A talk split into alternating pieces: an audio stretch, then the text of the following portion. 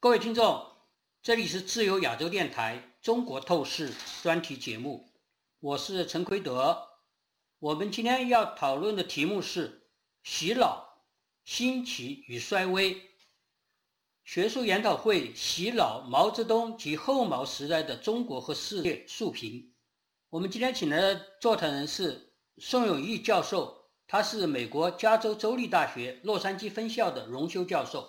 同时，也是“洗脑”这个学术研讨会的组织者，孙教授你好。哎，你好，奎德兄。我们在二零二三年五月二十九日到六月一日，在内华达州的拉斯维加斯召开了题为《洗脑：毛泽东及后毛时代的中国和世界》的学术研讨会。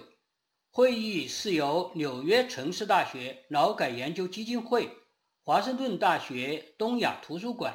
以及加州现代中国研究中心联合主办，既有二十多位学者专家参加。这次会议开得很成功，围绕着洗脑这个课题展开了充分的研究讨论和争论。宋永毅教授是这次会议的筹备者和组织者。我想先请宋教授谈谈召开这次洗脑研讨会的初衷，你的基本想法，它的理论和现实的动因是什么样的？请宋教授。好，谢谢。召开洗脑这个讨论会啊，在当前有它的比较迫切的现实性。我们大家都知道，比如说这个俄乌战争的爆发是，但是现在为止，在俄国国内还有起码超过一半的人是支持这场侵略战争的。那么你比如说习近平上台以后，他明明是倒行逆施，但是呢，还是有不少小粉红。尤其是在中国大陆，还是支持习近平这一套。那么这个现象使我们想到啊，在冷战时候的一个理论，就是洗脑这个理论呢，没有很好的进行研究。是，而实际上，这个洗脑这个理论啊，已经是一种科学理论，它不是一个什么意识形态的冷战思维。比如说这个第五版的。美国精神病学的教科书，这个是非常权威的。他已经把洗脑啊作为产生精神病的一个重要的诱因。那也就是说，对洗脑的研究是一种科学的研究，不是一种意识形态的研究，也不是一种冷战思维的研究。那么比较遗憾。对中国这样一个对洗脑问题应当说是有它专利权的共产国家来说，文化大革命那是明显的洗脑，这个七亿人民都跟着毛泽东走，喊万岁，天安门你出现那种领袖崇拜的形象，但是呢。你可以看到，无论是西方学者也好，华裔学者也好，你比如说西方学者，那个也是我的老朋友，比如说马夸法、马洛德教授，哈佛大学的，对吧？对。哎，比如说就是我自己好了，我们都没有想到用洗脑这个理论对毛泽东的群众运动进行一番研究。我们心目中间觉得这个，哎，洗脑这个理论啊，恐怕是一种冷战思维宣传意义上。我们并没有认识到它是一个科学意义上的理论。那么现在二十一世纪最近发生的俄乌战争，习近平搞的文革的倒退，使我们越来越意识到要系统的研究这个理论，而且把这个理论呢和中国的当前和世界的当前结合起来。我刚才说到，就说洗脑这个理论，中共是有专利权的。我想奎德，你的文章中间也提到了嘛。美国来说，关于洗脑有两部经典著作，一个是五十年代初期的，就是这个 Hunter 写的《红色中国的洗脑》，那个是奠基之作。到了六十年代初，美国一个教授 Lifton，他又写了一个关于思想改造。你看今天的这个大百科全书也好。这个 Vigi 的大百科全书，或者说书面的大百科全书，这个洗脑和中国的思想改造、再教育的劳动改造都是同义词的。所以我说，就是说，中共实际上对洗脑是有它的专利权的，贡献最大的，贡献最大的，贡献最大，确实如此。海外的西方学者也好，我们这些华裔学者也好，对他没有进行过系统的研究。所以从某种意义上来说，这次会议是第一次从中国研究的实际出发，和世界形势的具体需要的解释出发，把洗脑的理论啊进行了一个国际研讨会这样的一个研究。所以这个恐怕也是一个突破性的东西呀，这恐怕这个专门以洗脑为主题的一个国际学术研讨会，恐怕哎，唯唯一唯一的一个会议。嗯，而且我猜想的，你比如说关于洗脑问题的一些医学上的研究、精神学上的研究，是不是有？我可能会有，但是像这样和中共的思想改造和当前的世界发生的一系列事情紧密结合起来的。这个我比较自信，而且有那么二三十个学者的，这个恐怕是第一次，应当说还是有所突破的。嗯，宋教授，你在这方面，我想是做了很多的很辛苦的准备工作、筹备工作，邀请各位学者，这些学者好多学者，大家都知道，在在不同程度上，在不同的时间段，都对洗脑这样一个主题展开了相当多的一些研究和分析，有一些各自不同的角度，而且是在各个领域，我想这个都是非常重要的。大家都在思考，中共控制下的那块土地，这么大块土地，十几亿人口，它和世界各地对同一个事件、重大事件精神反应是完全不同的。例如，对俄乌战争，对很多很多事情，完全和世界各地的反应、各国的反应和联合国大多数国家的反应是完全相反的。这个就可以深思了，为什么会造成这个现象？所以，希腊我觉得要研究是非常重要的。请你谈谈这次研讨会有哪些基本内容讨论，有哪些学术收获这些东西，我想先请你谈谈。那么这次呢，我们这个关于洗脑的研讨会啊，主要是集中在这样几个方面。第一个方面，因为这个是第一次对洗脑这个理论啊进行比较系统的回顾研究这样的，所以呢，我们首先是请了一些从理论上。从思想史上，从这个语言学的角度啊，能够系统的介绍这个洗脑这个理论的。那么有这个纽约城市大学的夏明教授，因为他是看了许多关于洗脑，他是旁征博引，写了两万六千字的一篇论文，列举了四十多本到五十本西方有关洗脑的专著，他又进行了系统的述评。啊，那么第二个就是奎德兄，就是你了，因为你的擅长是在思想史和理论史上下功夫，所以你的这个题目就很吸引人。你这个题目啊，叫做这个洗脑一种思想史的追踪，哎，这个也是很有意思的。从这个共产主义思潮的角度，从尼采的集权的角度，一直到现代的复刻，那个追踪了这个。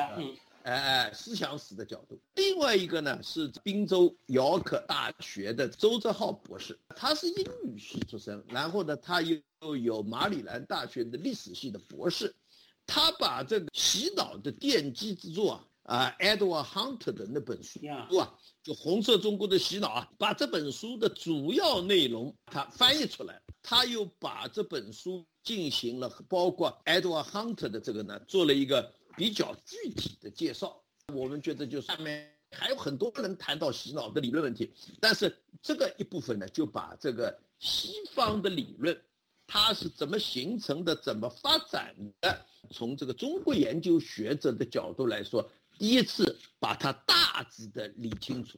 是，我觉得这个是很重要的。夏明教授他做了很很广泛的阅读，就就就写了很长一篇东西。而周志浩他是对那篇著名的创始性的著作，他是个翻译者，而且对提出了很详尽的分析。我想最补充一点，因为大家知道“洗脑”这个词本身就是从中国韩战那个时候出来的，这个词源是韩战。当然，他的思想史的渊源，刚才宋教授提到，我我就主要是从除了马克思之外，还我还提到了三个主要的思想家，这三个思想家对二十世纪影响也非常之大的，就是尼采。葛兰西，呃，Grancy），还有就是福柯，法国哲学家，他也是非常的时髦，起码在八十年代之前是非常的时髦一个呃思想家和哲学家。当他们当然对世界思想史也有贡献，但是葛兰西的文化霸权论和福柯的泛权主义的后现代理论，还是构成了洗脑的哲学基础。尼采当然算不上左翼，但是他对二十世纪是一个笼罩性的影响。他所谓提出上帝死了，要重新评估一切价值，所以使得人类的基础的价值从开始二十世纪初就开始有一个大危机。后来的左翼的思潮的翻转的影响都和他有关系。我这里还想稍微一句话就谈一下，就是“洗脑”这个词开始大家清清楚楚的，它是和极权主义有关系，和共产中国韩战有关系。这个词源是这样来的。我刚才也说了，思想史它可以追踪的更远，但是是现在社会上有一股潮流，就是洗脑。后来时髦以后，把什么东西都看成是洗脑。中共中央电视台在洗脑，你 CNN 也在洗脑。大家都是一样的，平等的、对等的，都是洗脑。对洗脑，忘记了它的原初的来源，忘记了它有些特殊的，我们会讲到的它的一些特殊的条件，包括封闭社会，包括暴力做后盾等等等等。所以我觉得我们是要把有些东西理清楚。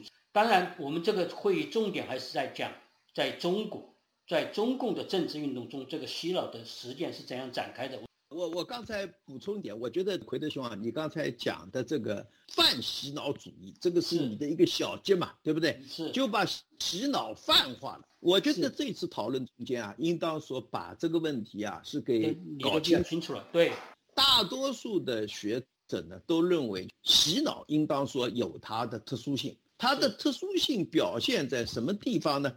第一个就是它的强制性。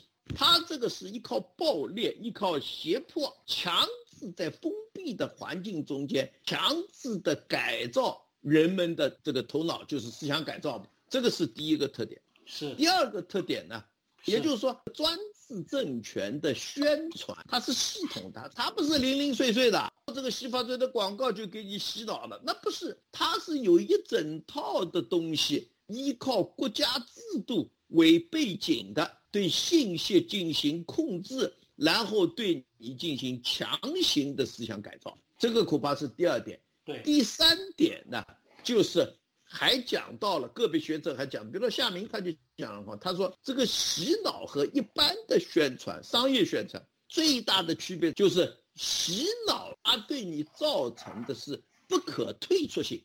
你说，呃，我可以在 YouTube 上看 CNN，我也可以看 CCTV。但是我可以选择不不看 CCTV，就看 CNN，对不对？但是你在中国这样一个专制政权下，你就没有这个自由，对不对？你没办法看，对吧？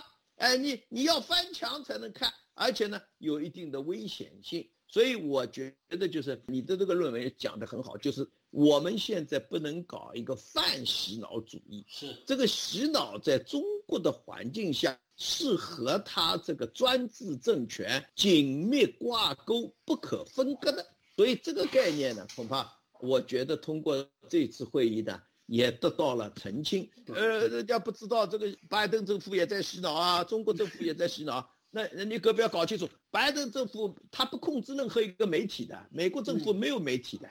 那你反对拜登，没有人来抓你啊，对不对？哎，就是啊。哎，就是你，你可以退出，你骂川普、骂拜登都可以，对不对？那你中国可不行啊！你要骂一个习近平试试看，更不用说文化大革命骂了毛泽东，那个都要杀头了。所以现在不杀头也把你抓进去。所以刚才我们讲到的系统性、强制性，这个你没有自由和独立，封闭。所以这些问题呢，我觉得通过这次。就讨论得很清楚。那么第二批的学者呢，我们请了一些研究历史的学者，包括我本人在内啊。那么主要是谈什么呢？主要是谈中共在他的政治运动中间，怎么样用洗脑作为他控制社会、抓纲治国的一个重要工具的。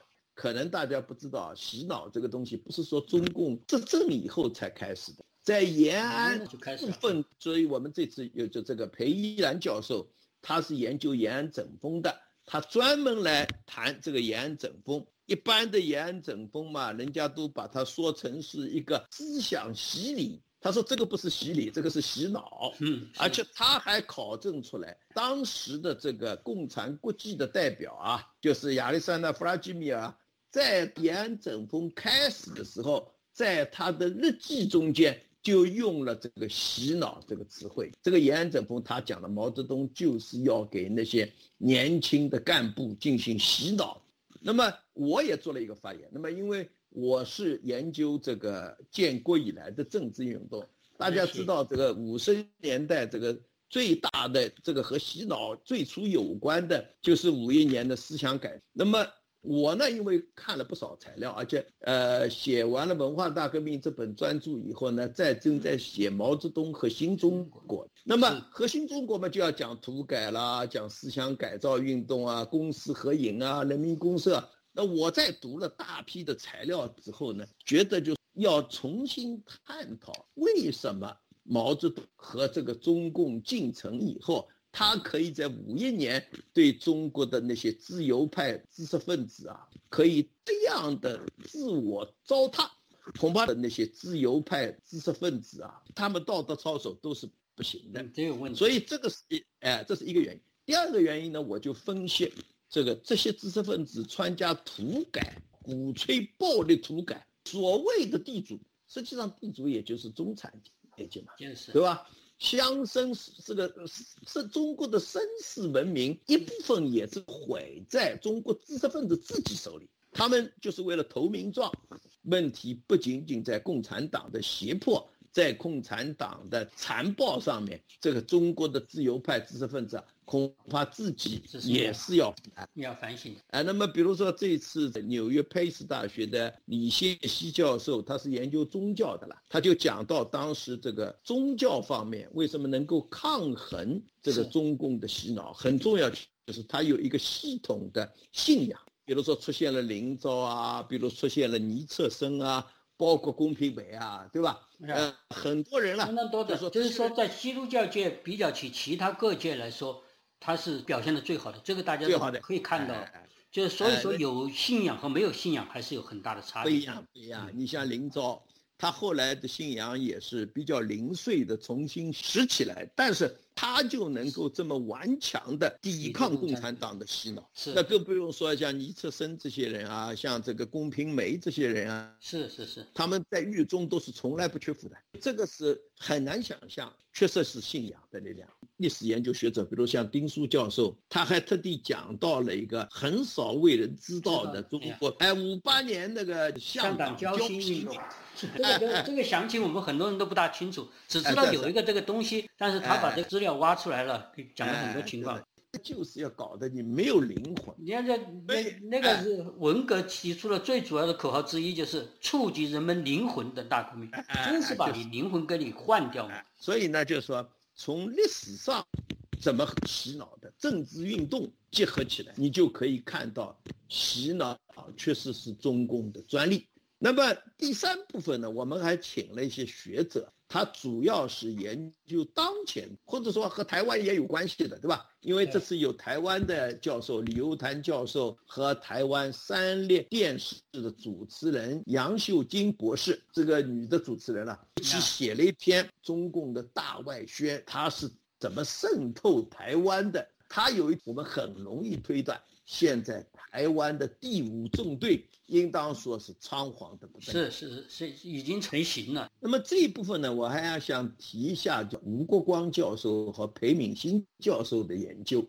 那么吴国光教授他主要是讲了从洗脑到认知战，他讲了中共的宣传经历了哪些阶段。那么我要一提的就是裴敏欣教授的这个，他花了大概五六年的时间，系统的研究了中国的公安制和很多档案材料，比如说毛泽东时代那些档案材料，他很多都是到我家里来找的了。他就讲到了这个中共的监控体系是怎么形成的，怎么发展的，包括哪些人是特勤啊、信息员啊、线人啊。这个他都把它理得非常清楚，他研究的很仔细、很严谨。他花了三年的时间，这个写了一本英文著作嘛。这本哈佛大学马上就要出版了，可以说是精细入微、周详详尽，这个令人叹为观止了。那比如说还有我要提一提，就是传统洗脑中间的，比如说电影。那么我们这次专门一个就是谈这个电影是怎么样发展。澳门大学的龙修教授、郝志东教授，他就写了一篇很长的关于建国以来的教科书，这个非常重要。教科书是最厉害的了，从小就开始把你全部洗脑过来。而而且这个习近平有很大的发展啊，是习近平现在他用的几张图，你是不是还记得？对对对对，我记得。习近平当时到一大去参观，他用过的什么东西？凝视过的杯子，他看过的杯子。凝视过的杯子啊，还有就是他他看过的一个马桶，臭马桶啊，都作为个人崇拜的。因为我有的时候在想，这个实在大概也是习近平，因为他没有这个浪漫传奇的革命史嘛，不像毛泽东 斩断千里，他实在没有什么东西。就把那么低俗的东西都搞出来，作为个人崇拜的样品。他本身就不能登大雅之堂，所以，所以这个对他本身实际上也是一个历史的懦欲和嘲笑，是吧？所以，这个我们刚才讲到的就是各个领域的，然后呢，就从毛泽东到习近平，中共洗脑的发展，所以这个呢都是很有意思。比如说。这个徐奔教授有一个发言，他这个发言也很有意思。他的发言，中国后真相社会里的专家宣传和洗脑的讲演，那个我们大家看的很多，什么金灿荣啦，什么，哎，反正就是，哎，这些人都打着教授、专家的这个招牌，然后到处在电视上，所以他的定位就是说，这个后真相时代，实际上他讲的就是说。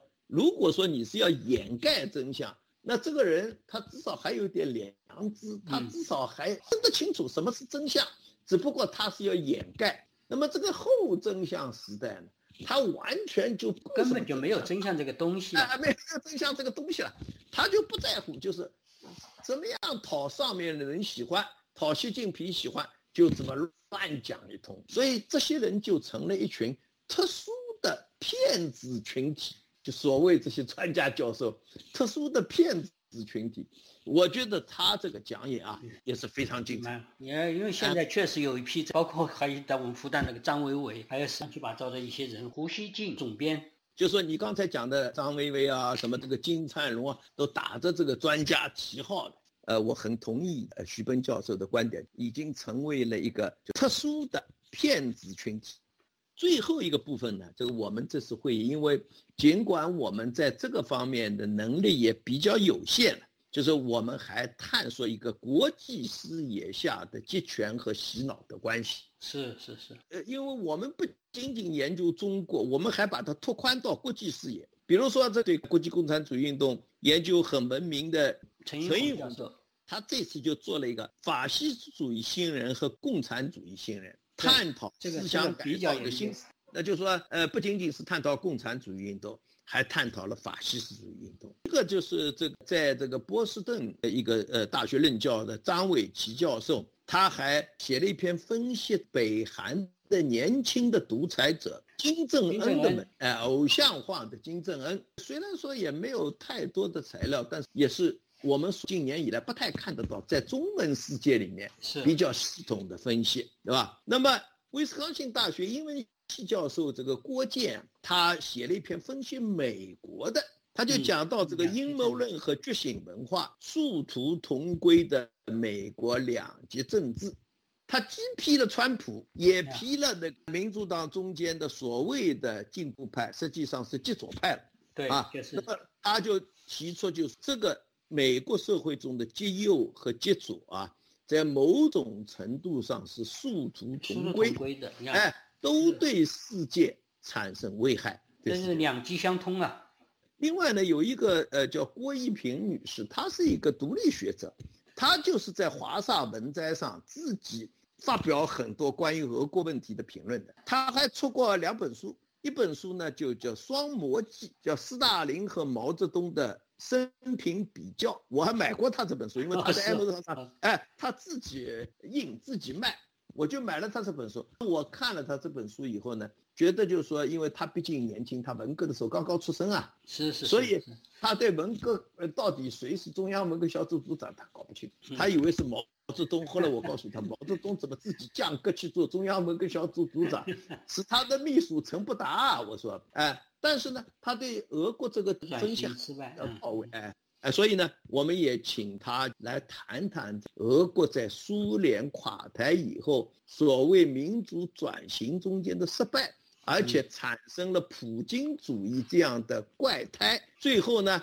又在民族主义的这个这个狂热下发动了这个俄乌战争。这个大概就是这次会议的主要的演讲。不过还有两位是特邀嘉宾，就做咱们的那个主题演讲的做会议的。是是是是是。那么第一个主题演讲的呢，我们请的是胡平先生，因为吴平先生他在二十年以前啊写了一本书，今天看来都是令人叹为观止。我二十多年以前读他这本书啊，读了以后觉得他解决了很多问题。嗯，他就是讲到人的驯化、躲避、反叛的历史，就是讲这个思想改造。他又讲到了文革以后，现在习近平领导下政治学习又被重新强化，个人崇拜死灰复燃，就是不准妄议中共的习近平的政策等等。这是一个主题讲演，主要是他研究很有心得，而且研究了很长时间了。对，第二个专题演讲 我们请的呢。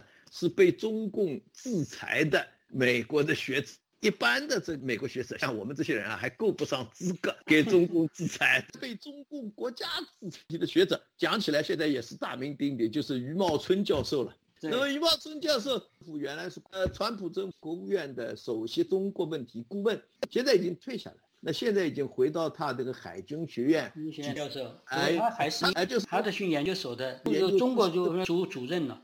所以他呃机票什么都是他那个研究所给他买的，他就做了一个讲演，很有意思。他讲演就题目叫做《国际外交中的中共洗脑宣传》，宣传，哎，那个是非常有意思，很很多人都很感兴趣，因为大家毕竟对政府内部的官员，特别是涉及到中美关系，能够说出很多那现场的感觉的，他是一个，而且是中国出生的，在中国长大的这样一位学者。